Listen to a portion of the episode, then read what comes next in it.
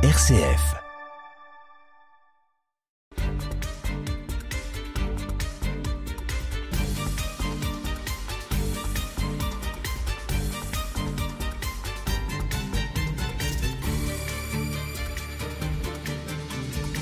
Une de mes amies m'a souvent raconté qu'originaire des Ardennes, mais interne à Reims, elle ne retournait chez ses parents que pour les vacances et jamais les simples week-ends.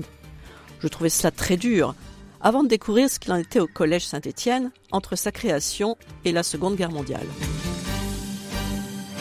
En effet, Saint-Étienne étant le saint patron du collège, la présence des élèves le 26 décembre est une nécessité.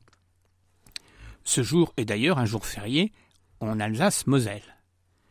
Donc, les élèves passent Noël au collège, avec bien sûr un programme adapté à cette fête. Quand je dis les élèves, ça veut dire les internes et les externes, qui, euh, je vous rappelle, ont un statut euh, semblable à celui des internes, sauf qu'ils dorment et mangent chez eux. Mais tout d'abord, comment est décorée la chapelle élevée dès la première année d'existence de l'institution? Mais avec des matériaux qui font plutôt penser à la crèche de Bethléem qu'au mont lieu de la transfiguration, comme le faisait remarquer malicieusement le supérieur Louis Pérardel. Remontons le temps jusqu'en 1896. Voici la crèche. L'âne, le bœuf, les moutons, leur berger et son chien, dûment époussetés, font leur apparition devant les yeux ébahis des plus jeunes. Puis, messe de minuit, communion. L'enfant Jésus qui sourit à tous ses enfants réunis autour de lui. Vieux chant de Noël. Illumination superbe, à la bougie bien sûr. Cher souvenir, pour qui a senti le charme religieux de nos belles fêtes. Parfum qu'il faut conserver pieusement pour embaumer sa vie. À signaler que tous ces textes sont extraits des bulletins des anciens des F. En 1898, un ancien du château de Chapelaine, proche de Vatry, Vassimon et Chapelaine aujourd'hui pour la commune, nous envoie un sapin pour notre chapelle le jour de Noël. Cette tradition venue d'Alsace est généralisée chez nous après la guerre de 1870 par l'intermédiaire de ceux qui quittaient l'Alsace-Moselle pour ne pas devenir allemands. L'annuaire 1912-1913 nous donne le programme de ces trois journées particulières. Mardi 24 décembre, 13h30. Promenade pour ceux qui ont été reçus à leur examen de fin de trimestre. Elle a signalé que l'examen oral avait lieu le matin. Et retenu, bien évidemment, pour les recaler. La punition tombe tout de suite. Le soir, à 19h15, prière, souper, puis coucher. Levé à 23h20. 23h45, descente à la chapelle. Cantique, messe solennelle, collation, ave, puis coucher. Le lendemain, 25 décembre, à 7h30, il n'y a pas de répit, levé, prière, 8h, déjeuner, 9h, études. Eh oui, même le jour de Noël. On avait le droit de lire des livres des bibliothèques. 10h, messe solennelle. C'est à ce moment-là que les externes arrivent. Puis récréation et à 12h, dîner. 13h10, montée au dortoir pour passer la tenue de sortie.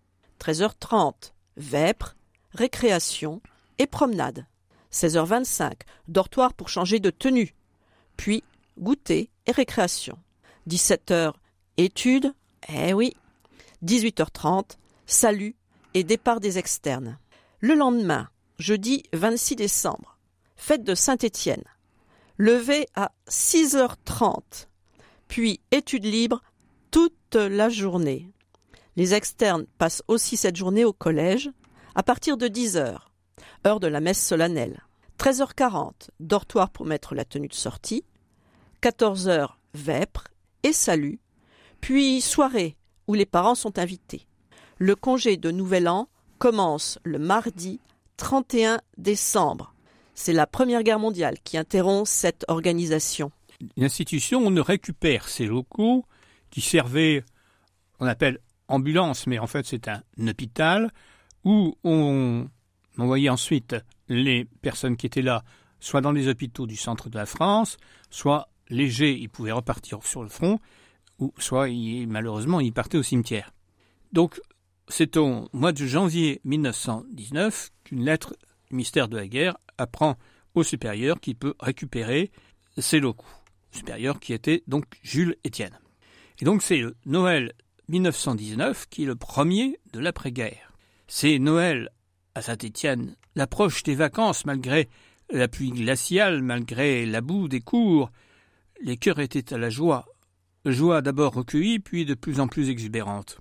Pour la plupart des jeunes élèves, c'était la première messe de minuit. Pour les plus grands, c'est la reprise d'une chère tradition trop longtemps interrompue. C'est entre parenthèses que les messes de minuit euh, ont été d'une façon générale peu assurées pour des raisons pratiques, notamment dans les années 17-18 avec les bombardements.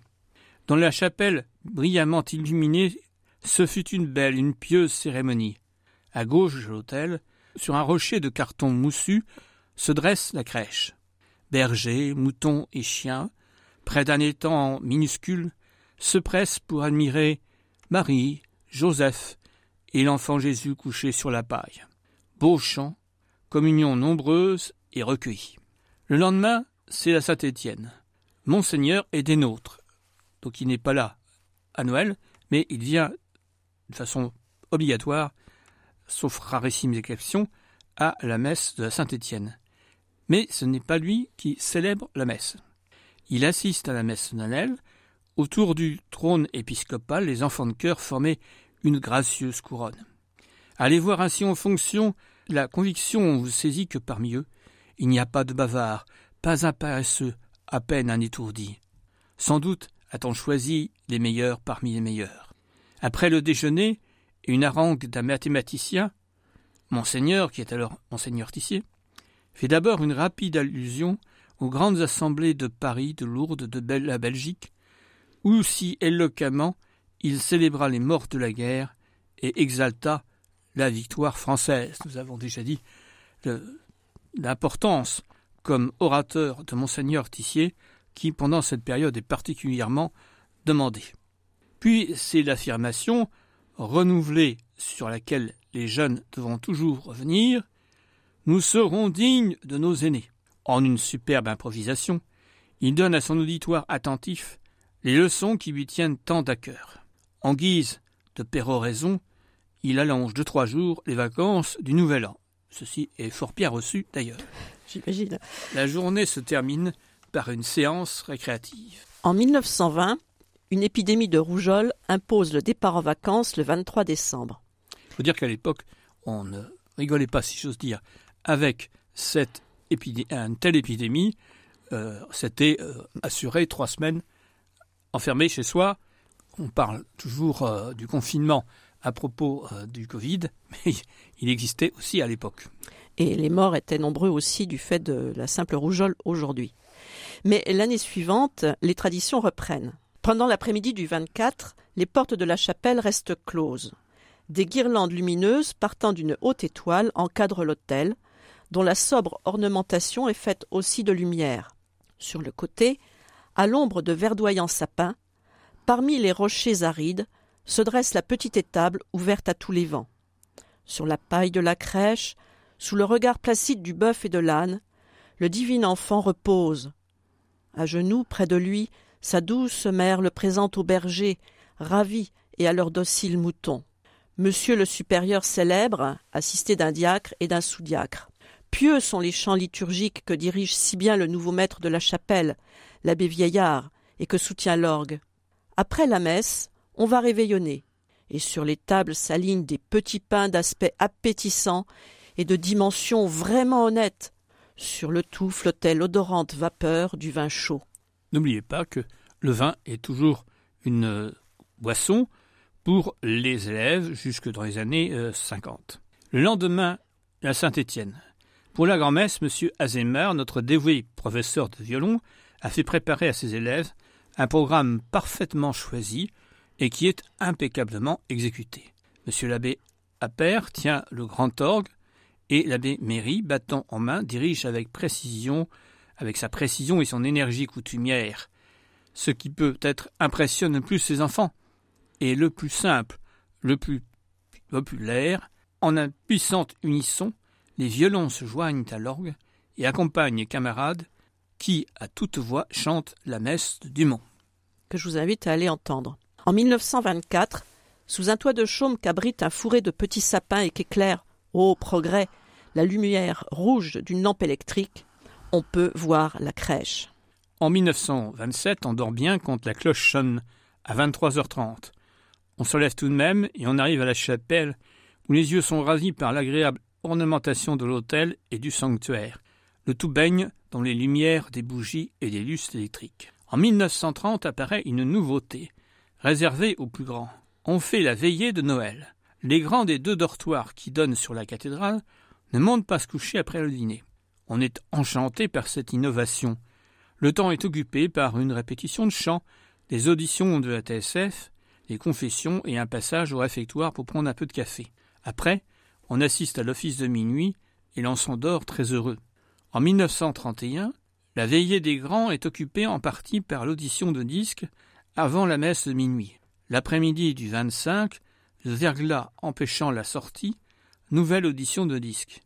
À 17 heures, M. André Prudhomme, un ancien, vient faire une conférence sur Encore et montre une collection de magnifiques photographies. On a même invité les sœurs. En 1932, audition de disque qu'un professeur s'est procuré pour nous. Il y a des morceaux de musique, des passages d'auteurs classiques récités par des maîtres, et des récits comiques. À la messe de minuit, un jeune artiste nous donne un morceau de violon, exécuté avec beaucoup d'âme. À noter que cette innovation de la veillée de Noël est liée à l'arrivée à la tête du collège de l'abbé René Tocu, que peut-être certains seront étonnés d'avoir ainsi introduit euh, une telle veillée à Saint-Étienne. En 1933, badaboum, épidémie de rougeole, vacances du 22 décembre au 2 janvier. En 1938, la veillée est consacrée à une conférence de Jacques Fontune, qui a eu l'avantage de passer trois semaines de vacances en Syrie au Liban et qui nous raconte son voyage. La Seconde Guerre mondiale vient interrompre ce cycle et après la guerre, les élèves passent les fêtes nées en famille. Il me rappelle que il y a quelques années, on avait célébré la Saint-Étienne, non pas à la cathédrale, faisait un peu frais, mais dans la, sacristie. Et à la fin, il, y avait des, anciens, notamment le prêtre André Solaire, auquel je lui rappelais qu'on restait à Noël à ce moment-là, et il me disait Oh oui, tu parles d'une chose Oh non, on n'avait pas idée de faire ça. Il n'en avait pas gardé à mon souvenir.